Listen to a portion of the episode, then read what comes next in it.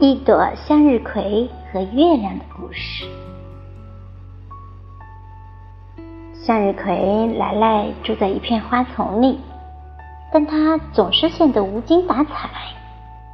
大家都不知道为什么，只好劝他：“来来呀，白天要努力的进行光合作用哦。”来来却也总是低头不说话，因为莱莱有自己的小秘密。每天晚上，他都会独自看着月亮，用谁都听不见的声音说：“可是我就是喜欢你呀。”